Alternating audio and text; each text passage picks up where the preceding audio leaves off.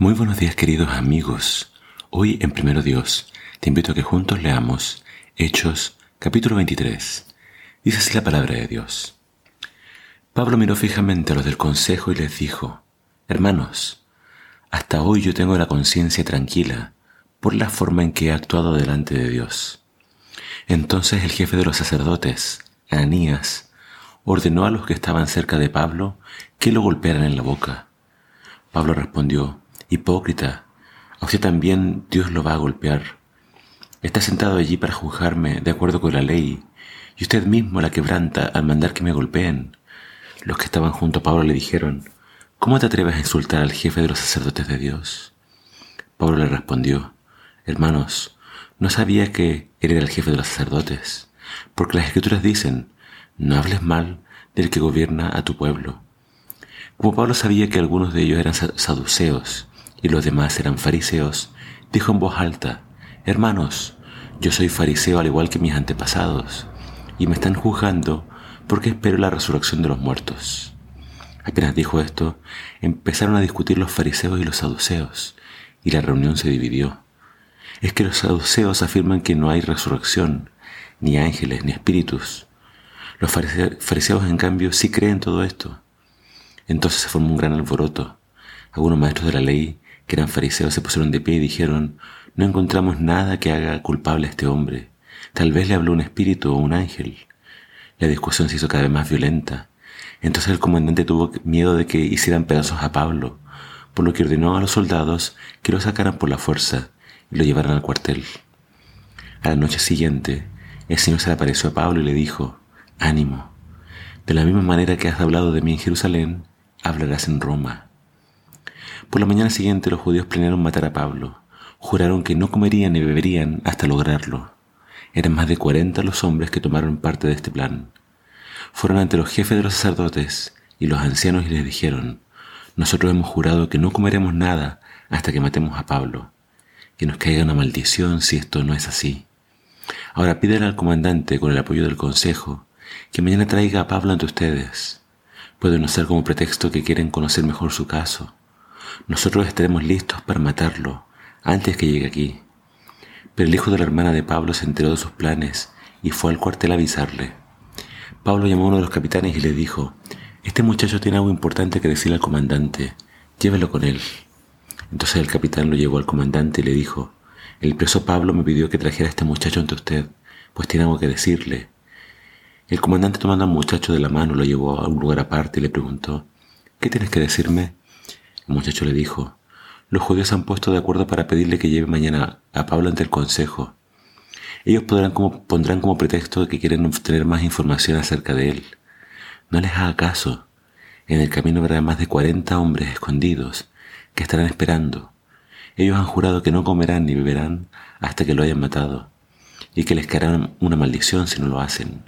Ya están listos, solo esperan que usted les conceda lo que pidan. El comandante despidió al muchacho y le dijo, no le digas a nadie lo que me has dicho.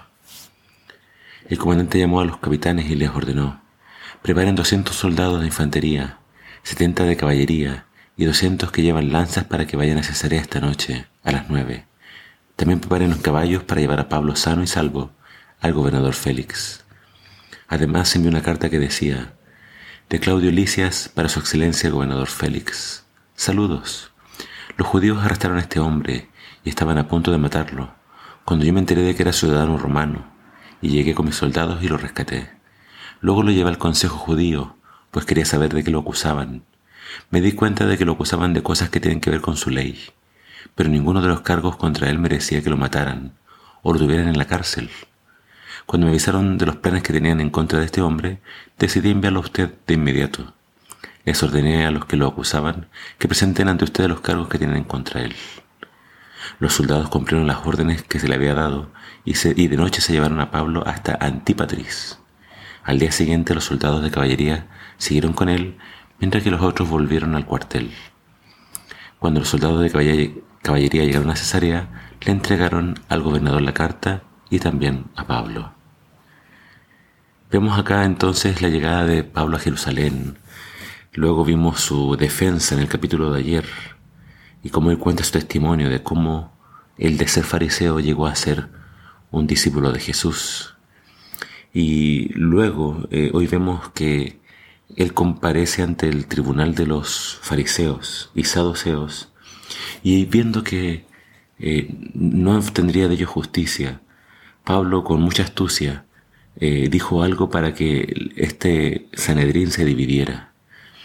Él dijo que estaba ahí por su esperanza en la resurrección, y como los saduceos no creen en la resurrección, se pusieron a discutir con los fariseos acerca del tema. Pero viendo ellos que no pudieron hacer nada contra Pablo, un grupo de ellos hizo un juramento de matarlo. No iban a comer y beber hasta no matarlo. Pero vemos que Dios interviene. Le dice a Pablo, Pablo, no temas, así como hablaste de mí aquí, lo harás en Roma. Y es increíble que la historia o este complot se entera de ello el sobrino de Pablo.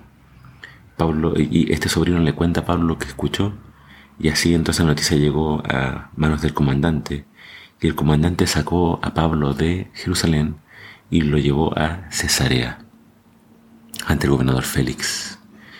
Aquí comienza el viaje de Pablo a Roma, que no va a ser un viaje corto, va a ser un viaje bastante largo, eh, porque va a ir parando en diferentes lugares. Pero vemos que Dios tiene un propósito para él. Y, y también era parte del sueño de Pablo. Pablo siempre quiso llegar hasta Roma para predicar el Evangelio. Así que vemos que Dios cuida de los suyos, Dios protege, Dios guarda, pero a veces van a haber pruebas, van a haber dificultades, pero Dios ha prometido estar con los suyos hasta el fin. Así que reclamemos las promesas de Dios y cumplamos con lo que Él espera de nosotros. Que el Señor te bendiga.